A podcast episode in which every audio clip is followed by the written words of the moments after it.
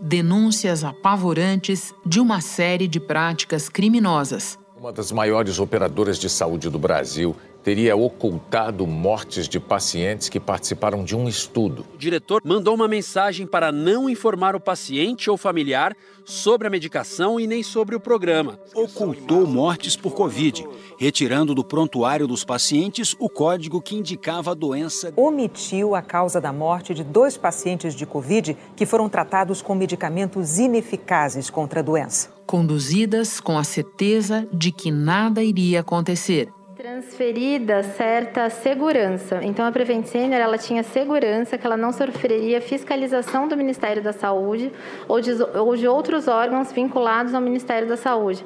Inclusive foi essa segurança que fez nascer neles é, o interesse de, de iniciar um protocolo experimental cientes de que não seriam devidamente investigados ou averiguados pelo Ministério sob o amparo de ligações estreitas com o poder. A advogada disse que no início da pandemia, a operadora de saúde passou a trabalhar em sintonia com um grupo de médicos que estava assessorando o presidente Jair Bolsonaro.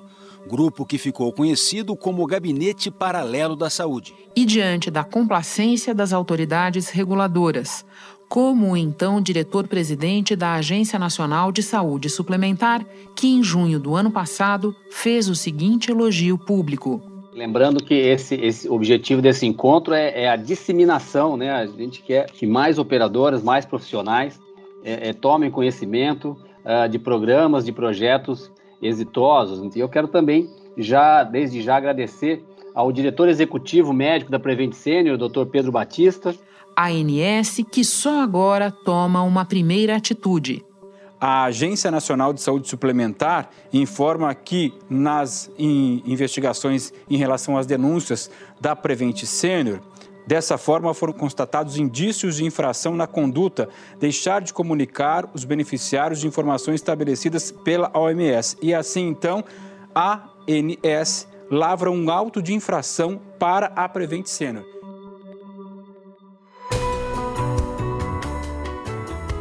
Da redação do G1, eu sou Renata Loprete e o assunto hoje é licença para enganar. Como a inação de órgãos fiscalizadores e a parceria com o governo Bolsonaro permitiram a Preven Senior protagonizar o maior escândalo da história dos planos de saúde no Brasil. Neste episódio, o advogado Matheus Falcão, pesquisador do Núcleo de Direito Sanitário da USP e assessor jurídico do Instituto Brasileiro de Defesa do Consumidor, explica quem deveria ter feito o que para impedir que a operadora fosse tão longe no desrespeito à vida dos clientes e na prestação de serviços ao Palácio do Planalto. Antes falo com Otávio Guedes, colunista do G1 e comentarista da Globo News, que atualiza as descobertas da CPI da Covid sobre as relações da cúpula da Prevente com o círculo próximo do presidente da República. Quinta-feira, 30 de setembro. Otávio, você já esteve conosco aqui no assunto para nos ajudar a entender quem é quem no gabinete paralelo. Mas as revelações a esse respeito não param. Então eu começo te pedindo que explique para nós quais são as novidades a respeito de como funcionavam esses vasos comunicantes entre a cúpula da Preven Senior e aquele grupo de assessoria informal clandestina do presidente Jair Bolsonaro. Quando começa a pandemia e a Prevent Senior, com a sua carteira muito específica de clientes que são idosos, procura é, pontes com o governo federal. Lógico, através do Ministério da Saúde, através do então ministro da Saúde, Mandetta. O Mandetta tinha, tinha não, tem um sobrinho que ele é PJ, trabalha como PJ para Prevent Senior, que faz laudo de radiografia. Enfim, a Prevent Senior pediu para que esse parente do Mandetta é, fizesse a ponte com o ministro. E o Mandetta, segundo é, palavras da própria Bruna Morato, essa ponte não funcionou. O Mandetta falou para o sobrinho que estava preocupado com o protocolo sanitário da Prevent Senior. Nós temos um hospital de idosos. Como se você tivesse assim, o que, que você não o que, que você não quer? Primeiro, você não quer aglomeração. Primeira coisa que você não quer. Segunda coisa que você não quer, aglomeração de idosos. Terceira coisa que você não quer: aglomeração de idosos todos doentes, imunodeprimidos. Quarta coisa que você não quer: que esses idosos não possam sair desse lugar. E quinta coisa que você não quer é que entre o vírus nesse ambiente. Então aí que começa é, a novidade, ou seja, quando a Prevent Senior é, não consegue essa ponte com o Mandetta, como queria, ela busca outra ponte e esbarra no tal gabinete paralelo. E, não tendo dado certo com o Mandetta, o que, que nós já sabemos sobre quais botões a Prevent conseguiu apertar nesse gabinete paralelo? São dois caminhos que eu consegui apurar, Renata. É, um não exclui o outro. Então, por exemplo, a Nise Yamaguchi, o Anthony Wong e o Paulo Zanotto, por exemplo, seriam próximos ali da cúpula da Prevent. Tanto o Fernando Parrilho, que, seria o, que é o presidente, como o Pedro Benedito Batista é, Júnior, diretor executivo. Então, um caminho seria uma aproximação é, natural ali desses médicos que conseguiriam é, colocar em prática suas experiências, suas ideias com os clientes da Prevent Senior. Um outro caminho, que há um documento, é, um dossiê levado por médicos da Prevent Senior para a CPI, traz o nome do empresário Luiz Felipe Belmonte como alguém que organizou ali é, essa assessoria paralela, ou seja, levou o projeto, fez o elo entre os médicos, fez o elo é, entre o governo federal e a Prevent Sênior. Otávio, você acabou de mencionar o depoimento da advogada dos médicos à CPI e eu me fixo nesse ponto porque ele ajuda a contar uma parte importante da história desse episódio. No depoimento, ela deixa muito claro que a Prevent tinha certeza que ela tinha as costas quentes, dada a sua relação com o governo federal.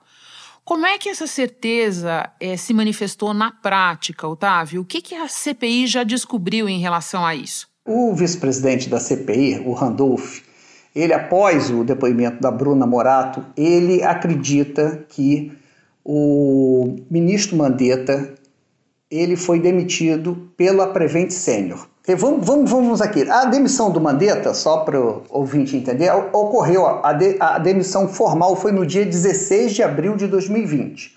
Vamos recuar um pouco, vamos, nós estamos em 31 de março. Né? 31 de março, o protocolo da, da, da, da cloroquina já estava em vigência na Prevent Senior, o gabinete paralelo já estava atuando, segundo as denúncias do médico, mas no dia 31 de março, é, o Mandetta, numa coletiva no Palácio do Planalto, ele é perguntado sobre os óbitos em São Paulo. Isto aqui é um hospital na cidade de São Paulo, onde nós tivemos 79 óbitos, chamado Santa Majore. Um empresário, e isso daí serve muito para a Agência Nacional de Saúde, porque ela não deveria ter autorizado isso iniciou uma venda de plano de saúde chamada Prevent Senior. Você não sabe quem vai apresentar a doença ou não. E você tem todas essas pessoas imunossuprimidas. E você já fez 80 mortos, de um total de quantos em São Paulo? Cento e, 136. 80 num lugar só. E ele aventa a possibilidade é, de intervenção, né? inclusive da agência é, Nacional de Saúde. No dia seguinte, dia 1 de abril, dia da mentira, a revista Exame aí a, da, é, traz uma reportagem da repórter Mariana Desidério. Ela publica às 8 e 7 uma resposta do presidente da Prevent Sênior, o Fernando Parrilo. E o que, que ele diz? É um tom, digamos assim, de desafio ao ministro Mandetta. Ele diz o seguinte: ó, queremos só que nos deixem trabalhar. Então você imagina, eh, conversando com os integrantes da CPI, é, um ministro da Saúde fala em intervenção num plano de, de, de num, num, num, plano médico. Ele vai rebater o ministro dessa forma, é, dizendo me deixe trabalhar, ou seja, o, o que ele quer dizer é o seguinte: o Mandetta está atrapalhando, me deixa trabalhar. E depois ele explica que trabalho é ele. Esse. Ele fala dos teleatendimentos e diz que ele estava esbanjando é, confiança por conta de 276 pacientes curados pela Prevent Senior, já no protocolo da cloroquina. Ou seja, então ali, segundo a CPI é, é, entendeu, o Mandetta já estava demitido, já estava exonerado. Quem estava mandando era o gabinete paralelo. E diz o Randolph o seguinte: bom, se ele rebateu, se ele, ele fez esse tom de desafio ao Mandetta, dizendo me deixa trabalhar, ele tinha alguém com mais poder que o ministro da Saúde. Nesse caso seria o presidente Bolsonaro.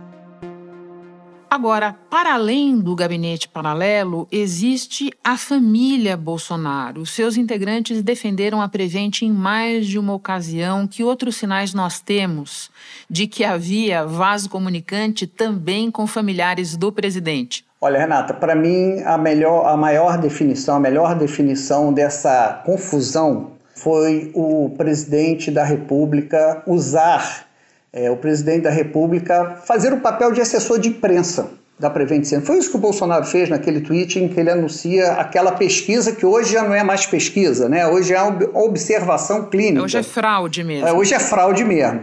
É o Esper que está falando, estou aqui com o Ikawa, tá? É o seguinte, a gente precisa revisar esses dados no máximo até amanhã de todos os pacientes, então botei mais força aqui no grupo. Esses dados são os dados, a gente está revisando todos os 636 pacientes do estudo. Então, o presidente da República citou a gente. Esse áudio tem que ficar aqui, não pode sair. Ele faz esse, esse papel de assessor de imprensa, de diretor de marketing, de propaganda da Prevent Senior. É repetido pelo Flávio Bolsonaro. Então eu defino da seguinte forma: a Prevent Senior é o SUS do bolsonarismo, né? O SUS do bolsonarismo, você vê que eles nunca prestigiaram o SUS, eles nunca tiveram uma palavra ali é, de prestígio para os profissionais de saúde, para o Plano Nacional de Imunização, ao contrário, sempre procuraram boicotar. Mas a Prevent Senior era uma espécie do SUS do bolsonarismo. Era ali que eles apostavam todas as fichas e, segundo revelação da Bruna Morato, é, numa, digamos assim, como ela chama, num pacto com o Ministério da Economia.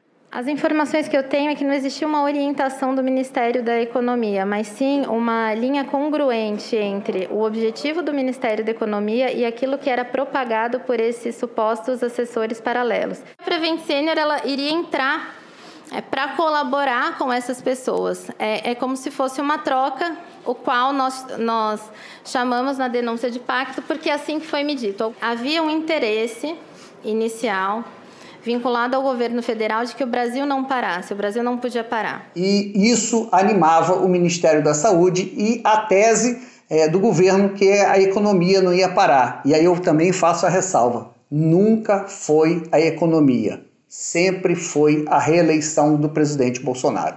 Otávio, falamos do gabinete paralelo, falamos de familiares do presidente e agora eu quero te perguntar de uma outra figura muito próxima, o empresário Luciano Hang, que nesta quarta-feira prestou depoimento à CPI.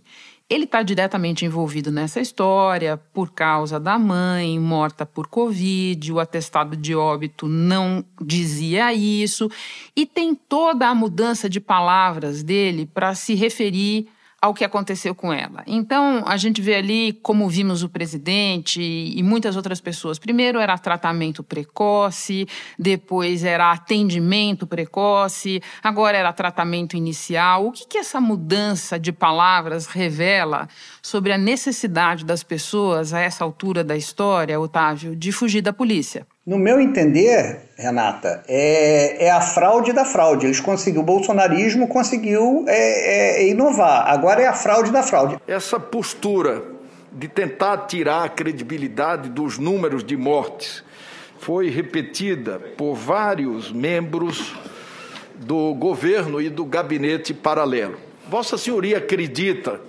ou em algum momento realmente acreditou, que morreram menos é, de 595.520 brasileiros?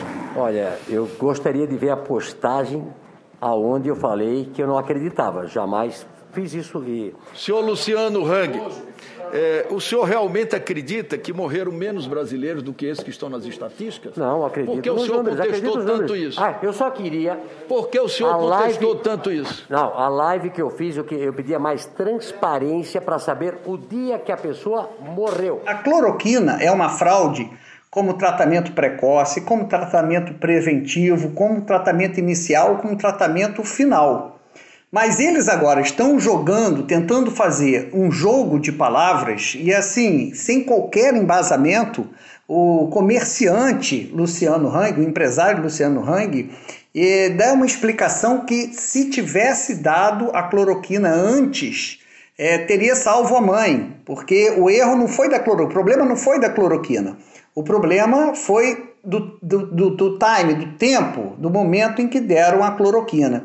Hang ainda disse que só soube pela CPI que no atestado de óbito da mãe não constava que a morte foi em decorrência da Covid. E lá no atestado de óbito não constava Covid. Eu sou leigo, eu não, eu não sei se as pessoas têm que. o que tem que botar no atestado de óbito.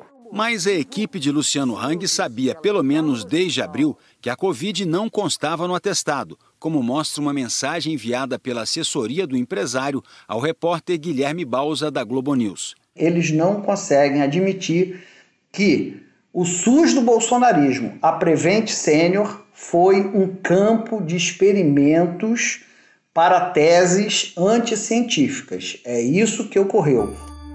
Por isso que atestados de óbitos não vêm com Covid, e aí a gente pergunta: e os coveiros que eh, eh, enterraram esses corpos ficaram expostos ali porque havia um protocolo diferente para é, é, é, cadáveres de, de, pessoas que morreram de, de Covid. Ou seja, há ainda uma série de questões a ser investigadas. Renata, eu resumiria da seguinte forma, falando em fraude de fraude, que outra fraude da fraude é dizer que havia autonomia dos médicos. O empresário afirmou que, como ele, Regina Hang foi tratada em casa e na Prevent Sênior com remédios já testados e comprovadamente sem eficácia contra a Covid. Foi tratada com os medicamentos ineficazes do tratamento precoce. Todos os medicamentos que dão uh, o CFM, Conselho Federal de Medicina, dá ao, dá ao médico a autonomia para ele prescrever o que ele quer. É simples, é liberdade. Eu tinha para levar ao jurídico da Prevent Senior era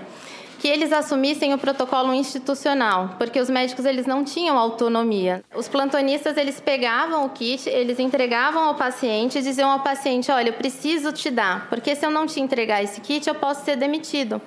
Mas eu te oriento, se você for tomar alguma coisa daqui, tome só as proteínas ou só as vitaminas. Quem tinha autonomia na Prevent Senior era o motoboy que levava o kit Covid, autonomia para escolher o trajeto para chegar até a casa do cliente. Fora isso, ninguém mais tinha autonomia, tinha que seguir o que determinava o gabinete paralelo. E é importante a gente lembrar que quando você usa a expressão SUS do Bolsonaro, você está se referindo ao desrespeito que o presidente e o entorno dele sempre mostraram pelo SUS de verdade, porque no SUS de verdade as pessoas não são tratadas da forma como elas foram tratadas na Prevencênio, né, Otávio? Sim, é uma deturpação, né? É, ou seja, é, é um, um, SUS do mal, digamos assim. É, o SUS que deveria, deveria ser valorizado Nunca o foi pelo presidente da República, pelo seu círculo. Eles preferiram um campo de experimento humano é, cuja a porta de saída era a porta de entrada do cemitério. Otávio, você sabe, é um prazer para mim e para a equipe toda vez que você vem ao assunto. Muito obrigada por mais esta participação. Até a próxima. Se eu não consigo disfarçar a alegria de estar é, no assunto, eu realmente peço desculpas, que feliz fico eu.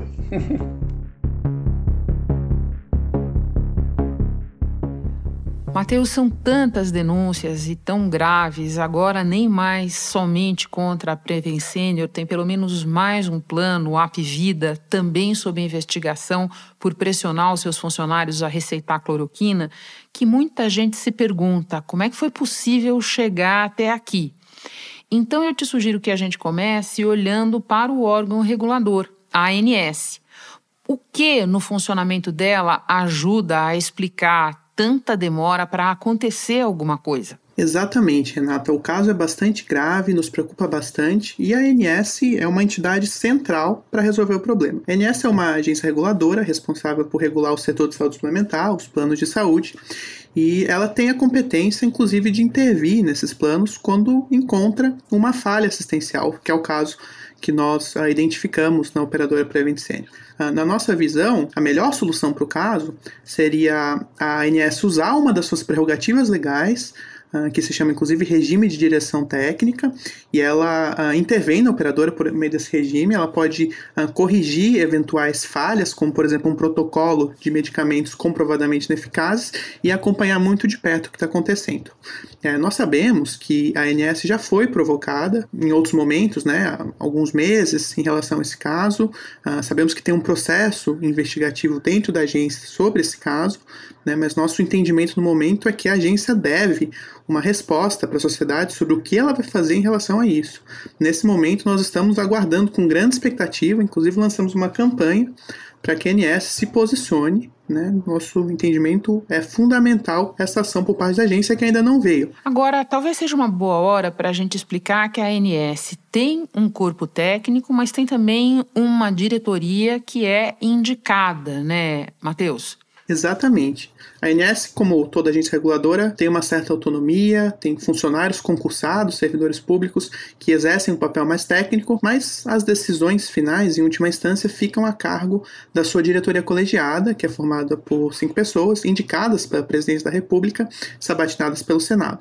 Né? Nós entendemos, inclusive, que muitas das decisões que a ANS não toma e deveria tomar, vou, tomar, vou citar aqui um exemplo, a regulação de reajustes de planos coletivos, que são muito elevadas, muitas dessas medidas não são tomadas justamente porque a diretoria colegiada, que tem essa indicação política, não toma essas medidas, né? Às vezes até contradizendo algumas opiniões do corpo técnico. Matheus, agora olhando especificamente para a Prevent, você pode explicar quais são as particularidades desse plano e por que ele exigiria ainda mais controle e fiscalização? A Prevent Senior, assim como outras operadoras, é aquilo que a gente chama de operadora uh, de plano de saúde verticalizada. Por que isso? Porque ela tem a parte financeira, né, aquela parte que faz a gestão ali do seguro de saúde, e ela também tem na própria empresa a rede assistencial. Em outras palavras, eu posso dizer que existem hospitais da Prevent Senior, né? uma rede hospitalar, uma rede assistencial que é administrada pela empresa. Por isso que a gente fala que é verticalizada, ela executa as duas funções. Isso dá à gestão da empresa mais poder por exemplo, de definir um protocolo de prescrição de medicamentos sem eficácia comprovada ou até comprovadamente ineficaz. Como é o caso. Como é o caso, exatamente. Então, justamente por esse poder da empresa, é, é mais importante ainda que os órgãos de uh, regulação, uh, Conselho Regional de Medicina, ANS, atuem para entender o que está acontecendo e, apurada a irregularidade, tomar medida para proteger o usuário, que é o interesse primário aqui, né? São várias frentes de investigação contra a Prevent Senior. Primeiro falando dessa que foi aberta pela Agência Nacional de Saúde Suplementar, a ANS, que na semana passada já tinha feito uma inspeção num prédio da Prevent Senior, recolhido alguns documentos, aí entrou em contato, enviou um ofício para 85 médicos que prestaram ou prestam serviços para operador, atrás de informações, apurando as denúncias contra a Prevent Senior. Ele também fez ligações para cerca de 100 beneficiários associados do plano de saúde para apurar essa questão da distribuição do kit Covid. Por determinação do governador aqui do estado de São Paulo, a Secretaria de Saúde do estado também anunciou que vai investigar os procedimentos adotados na Prevent Senior. Na Assembleia Legislativa aqui do, do estado de São Paulo, os deputados discutem inclusive a criação de uma CPI específica. O Ministério Público de São Paulo anunciou uma força-tarefa, o início de uma força-tarefa para investigar a operadora de saúde. A operadora, em nota, disse que vai responder a todos esses questionamentos, vai esclarecer todas essas denúncias. A Prevent diz que as alegações do, dos médicos são mentirosas e que, inclusive, pediu à PGR, a Procuradoria-Geral da República, para investigar esses médicos. Voltando à questão do porquê só agora, a Prevente é notícia desde o início da pandemia e, muito especialmente, há vários dias já, com as revelações do repórter Guilherme Bausa, da Globo News, e também descobertas da CPI da Covid. No entanto, somente nesta semana, a ANS autuou a Prevente e, mesmo assim, apenas por ter deixado de comunicar aos beneficiários informações estabelecidas em lei. Só que são muitas outras denúncias, Matheus, que vão desde a coação, da intimidação dos médicos, a alteração no registro dos pacientes para que eles aparecessem como tendo outra doença que não Covid, que é o que eles tinham. Essas outras condutas não passam pela ANS também? Exatamente, Renata. A pergunta é muito boa e é uma pergunta que nós do IDEC também fazemos. O IDEC está acompanhando esse caso desde abril de 2020, ou seja, há mais de um ano. Né? E realmente as suspeitas ali, a começar pela questão do direito à informação que você já trouxe, deveria ser passado, né, são muito graves e elas vão se agravando conforme mais relatos vão surgindo. Tanto esses relatos que se apresentam de uma forma formal, entregues à CPI, como também relatos em mídias sociais. Isso talvez levante uma, que uma questão importante. Será que os órgãos de fiscalização, como a própria ANS, não deveriam e não poderiam ter agido antes? Na nossa opinião, sem a menor dúvida. Seria importante acompanhar sempre que surgem essas suspeitas. Não é à toa que o IDEC acompanha, tem atuado, inclusive cobrando explicações das empresas há mais de um ano.